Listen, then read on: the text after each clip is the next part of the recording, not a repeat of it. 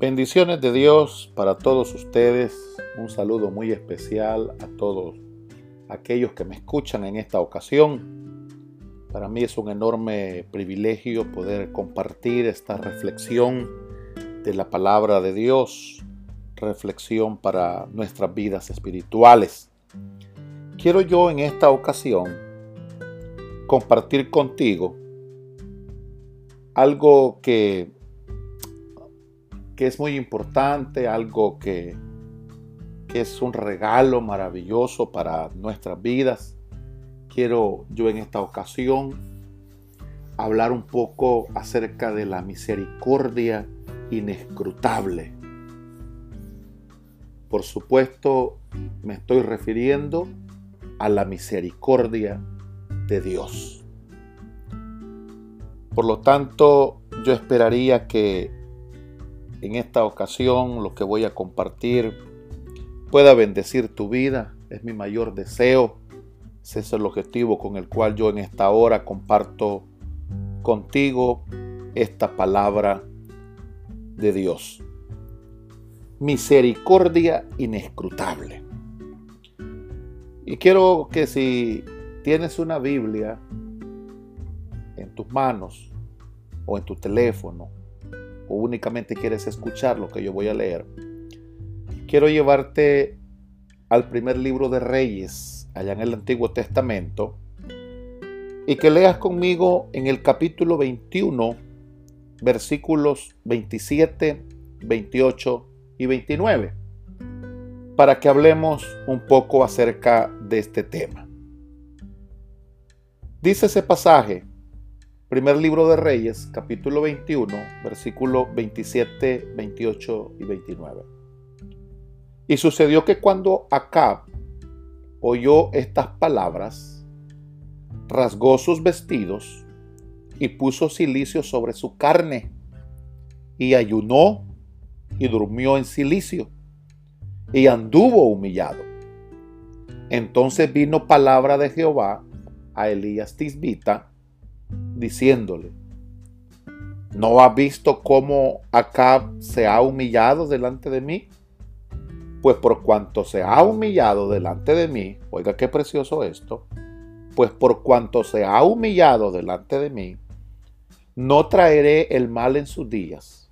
En los días de su hijo traeré el mal sobre su casa. Y yo quiero tomar esta, esta experiencia, este ejemplo del rey Acab para hablar acerca de esa misericordia de Dios para nuestras vidas. Cuando hablamos de, de, la palabra misericordia, cuando hablamos del término misericordia, ¿verdad? Podemos definirlo en términos generales que misericordia es la inclinación a sentir compasión por los que sufren y ofrecerles ayuda. En términos generales, ese podríamos eh, mencionar como concepto de misericordia.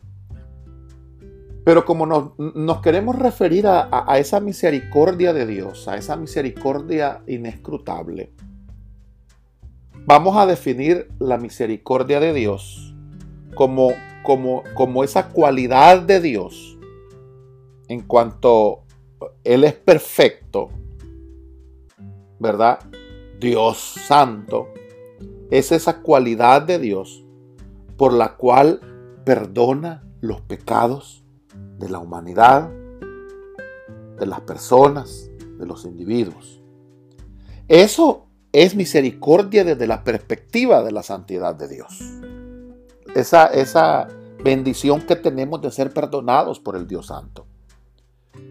Y por supuesto cuando, cuando nos referimos a la palabra inescrutable, debemos entender que inescrutable es algo que no, no se puede averiguar, no se puede conocer, no se puede medir, no se puede contar, ¿verdad? Eso eso es, o eso significa la palabra inescrutable. Entonces cuando unimos estas dos palabras a las que yo me quiero referir en esta hora, ya ustedes concluyen que de lo que quiero hablar es de esa misericordia que no se puede conocer, no se puede medir, no se puede contar, no se puede averiguar cómo es la gran misericordia de Dios. E, e, esa cualidad que Dios tiene para perdonarnos sin importar quiénes seamos, sin importar qué hayamos hecho. Esa misericordia o de esa misericordia es la que yo en esta ocasión quiero hablarte y, compartir contigo esta reflexión para la vida espiritual.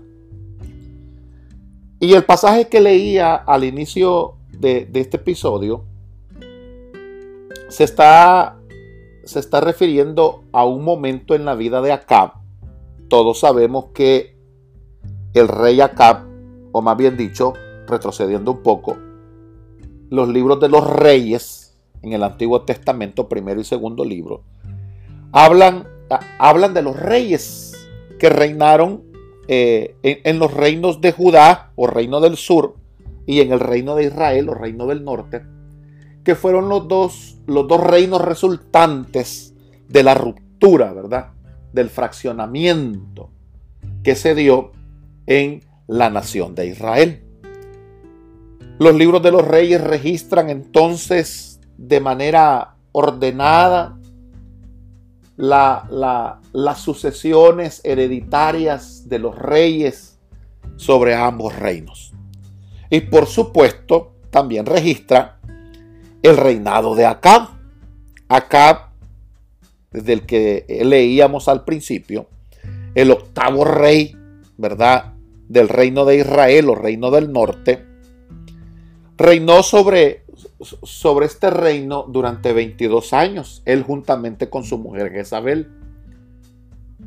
Y la historia que envuelve, y con esto yo quiero comenzar, la historia que envuelve el, el reinado de Acab y de Jezabel no es una historia tan alentadora o tan llena del temor de Dios. Acab no se caracteriza por ser un rey temeroso de las normas de Dios, vigilante de la verdadera adoración y promotor de que el pueblo tuviera una relación estrecha con el Dios de sus padres. No, el reinado de Acab no se caracteriza por eso. Al contrario, el reinado de Acab, según nosotros lo vemos a partir del capítulo 16 del primer libro de los Reyes, vemos que es un reinado impregnado por la desobediencia. Un reinado impregnado, ¿verdad? Y, y, abundante en la promoción de la idolatría. Acá fue uno de los reyes del reino de Israel que, que promovió mucho la idolatría, la adoración a Baal, la adoración a Acera. Eh, fue un rey que afrentaba y destruía a los profetas de Dios, los amenazaba y cuando tenía oportunidad los encarcelaba. Por consejos de, Jezabel, su mujer, construía altares, lugares altos para, para, para las deidades paganas, para Acera, para Baal. Y por supuesto, en términos generales, acá desobedecía abiertamente a Dios.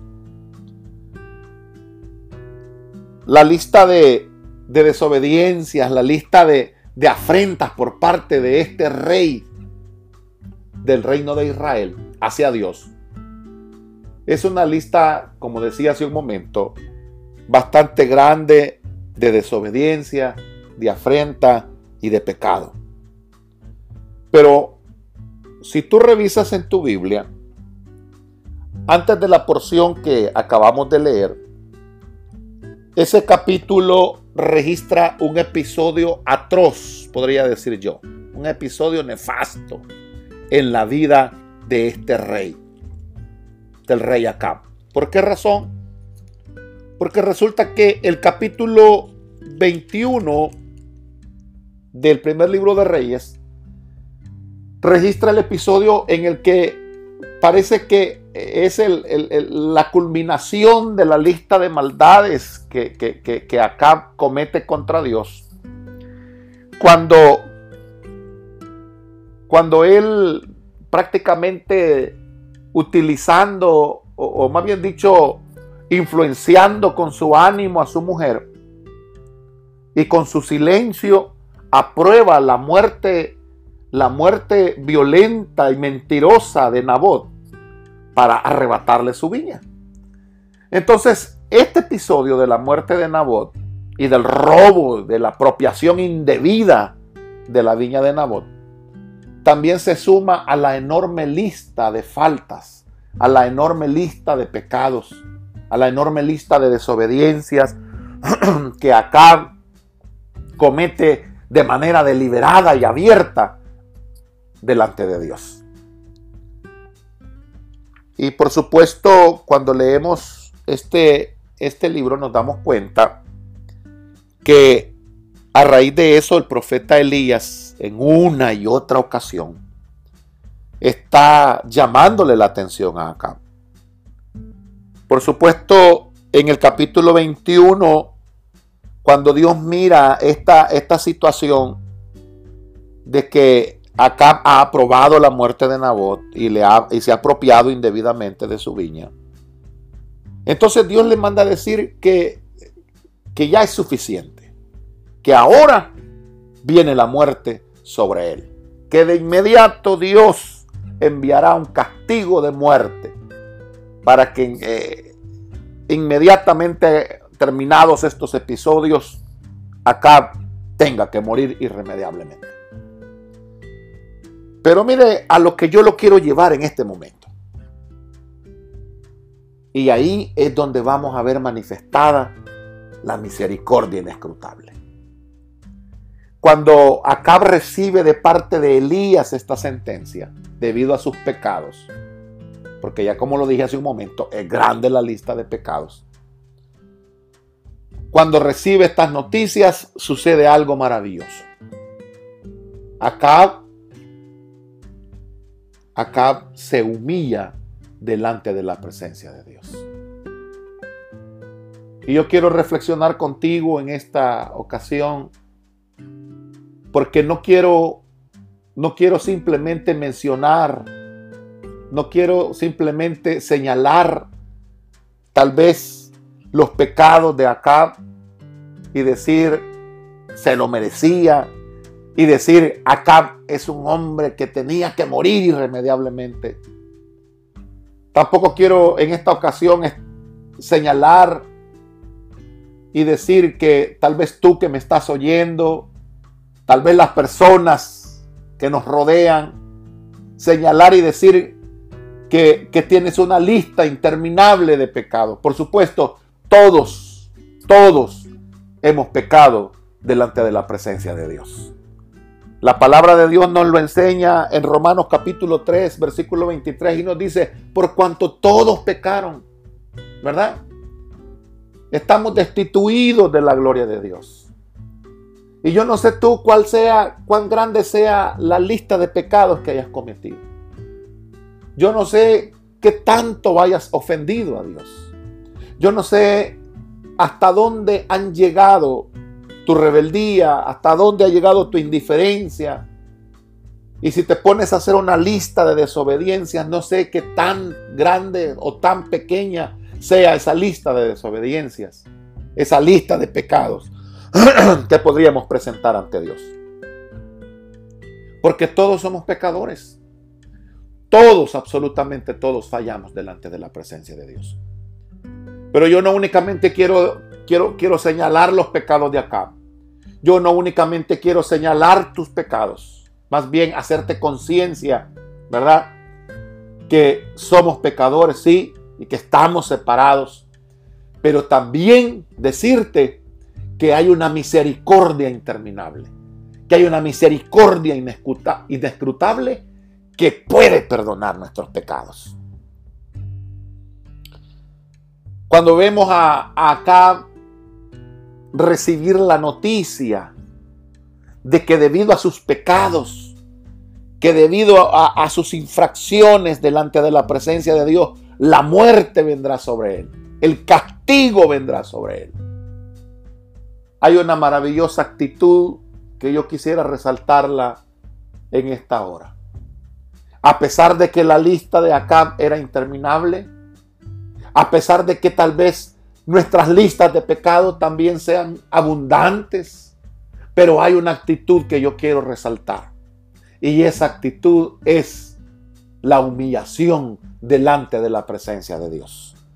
Dice el pasaje que leíamos que cuando esa palabra vino a través del profeta, esa palabra de Dios vino a través del profeta a la vida del rey Acab, dice que sucedió que cuando él oyó esas palabras, rasgó sus vestidos en señal de arrepentimiento, puso silicio sobre su carne y oiga, ayunó, durmió en silicio y, y anduvo humillado delante de la presencia de Dios. Dios le dice a Elías, ¿no has visto acá cómo se ha cómo se ha humillado delante de mí? Porque cuando reconocemos que somos pecadores, cuando reconocemos que le hemos fallado a Dios, no, no solamente basta con reconocerlo, no solamente basta con que, escribamos la lista de pecados que hemos tenido delante de Dios. Tienes que pasar al siguiente nivel.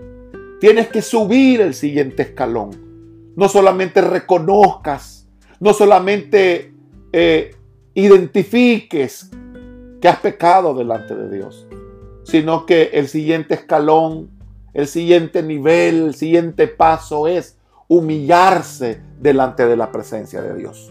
Y Acab lo hizo. Y nosotros también lo podemos hacer. Cuando el hombre, cuando el ser humano se humilla delante de la presencia de Dios, entonces veremos cosas maravillosas. Entonces veremos cosas gloriosas en nuestras vidas, en nuestra familia, en nuestras ciudades, en nuestros países. Segundo libro de Crónicas, capítulo 7, versículo 14 lo dice de manera clara. Si se humillare mi pueblo, sobre el cual mi nombre es invocado, y oraren y buscaren mi rostro, y se convirtieren de sus malos caminos, entonces yo iré desde los cielos perdonaré sus pecados y sanaré su tierra. Pero con lo que inicia este pasaje es, si se humillare mi pueblo, porque humillarse es no solamente reconocer que hemos pecado, no solamente elaborar la lista, no solamente identificar nuestras faltas delante de Dios, sino es venir delante de la presencia de Dios, ¿verdad? Es venir delante de Él y confesar nuestros pecados en la presencia de Dios. Tú que me estás escuchando en esta hora, no basta solamente con que identifiquemos y nos demos cuenta que hemos pecado delante de Dios, sino que también es necesario que nos humillemos delante de su trono de gracia, que nos humillemos y que busquemos de su misericordia. Que le digamos, Señor, confieso delante de ti que soy pecador. Mira esta lista de pecados que tengo. Mira esta lista de ofensas delante de tu presencia. Y cuando, cuando Dios mira ese corazón humillado, cuando Dios mira ese país, cuando Dios mira esa familia, cuando Dios te mire a ti, que te humillas delante de Él, con toda seguridad, te digo, Dios te verá con ojos de misericordias. Porque la misericordia de Dios es incontable, es incomprensible.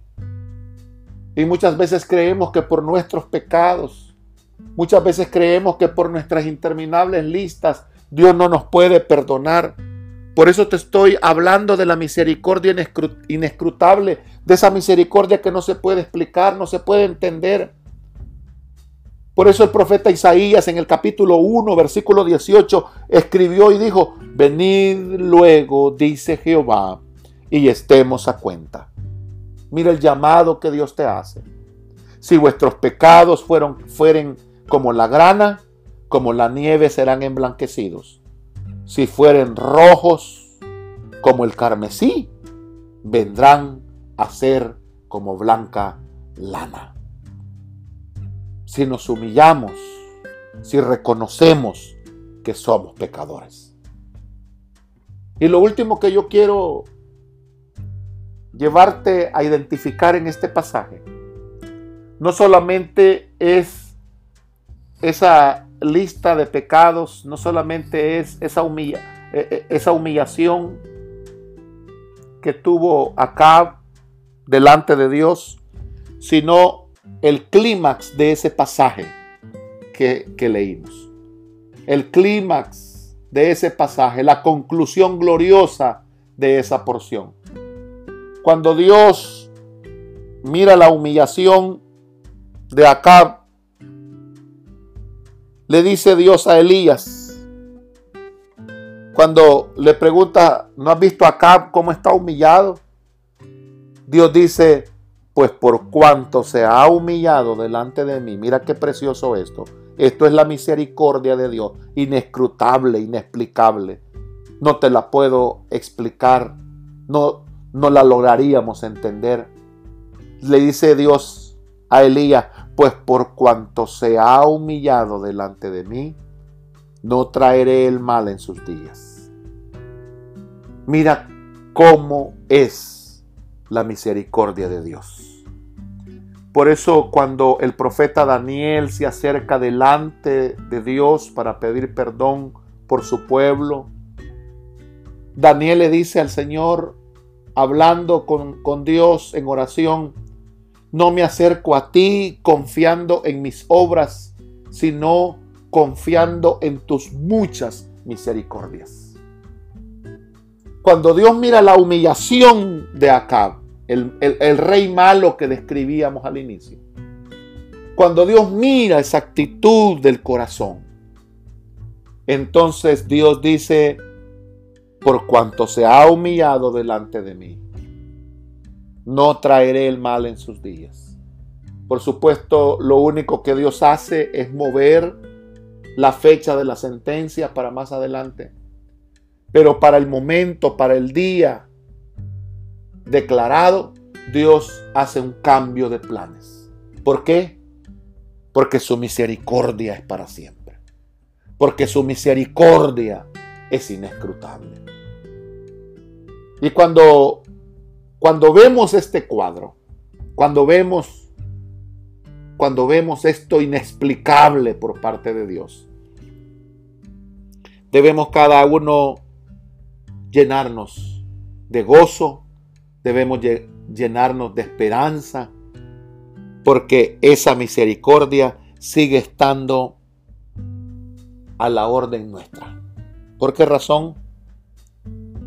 Porque Dios sigue, Dios sigue siendo ese Dios. Él nunca cambia.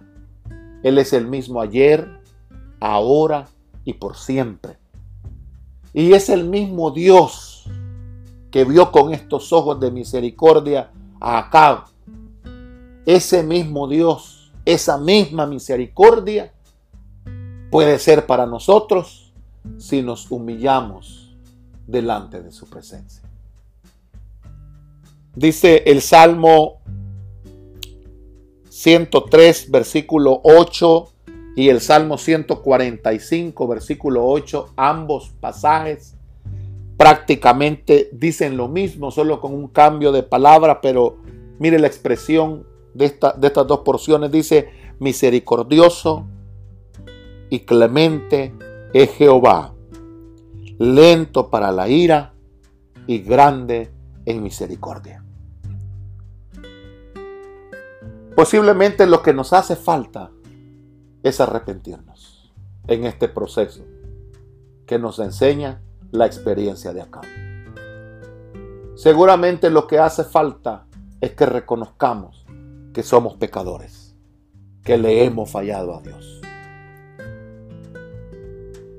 Si nos humilláramos, si reconociéramos, yo estoy seguro, y te lo digo esta tarde con toda seguridad, si nos humillamos delante de la presencia de Dios, delante de su trono de gracia y buscamos su rostro y, nos convertimos de nuestros malos caminos. Él oirá desde los cielos, perdonará los pecados y sanará nuestra tierra. Concluyo en esta ocasión invitándote para que tu condición espiritual delante de Dios no sea un obstáculo que te detenga para buscar esa misericordia. Nunca es tarde, nunca es tan grande la cantidad de pecados, ni tan inmensas las ofensas que le hayamos hecho a Dios. Su misericordia es para siempre. Y tú que me estás escuchando en esta ocasión, si aún no te has entregado a Jesús, si aún no le has entregado, si aún no has reconocido que le has ofendido, que has pecado, hoy es cuando deberías hacerlo. Porque la misericordia de Dios aún está vigente. Porque la gracia de Dios aún está vigente y dispuesta a perdonarnos. Dios, el Dios de amor, el Dios que dio a su Hijo unigénito para morir en la cruz del Calvario por nosotros, está dispuesto a perdonar nuestros pecados y a vernos con ojos de misericordia. Recuerda, no importa cuál sea tu condición de pecado, lo que sí interesa es que lo reconozcas, es que te humilles delante de la presencia de Dios, delante de Él, pidas perdón, confieses con tus palabras que te arrepientes y que lo recibes como Señor y Salvador y verás la misericordia de Dios actuando a tu favor. Misericordia que la vemos reflejada, misericordia que nosotros la vemos palpable en nuestras vidas, perdonándonos, librándonos de la condenación eterna, limpiando nuestros pecados, haciéndonos aceptos delante de Dios y teniendo libre entrada a la presencia de Dios. Solo esa gracia nos permite ser aceptos delante del Señor. Deseo bendiciones de Dios para tu vida y espero que esta palabra pueda eh, ministrar tu corazón y ministrar tu vida. Bendiciones de Dios para ustedes.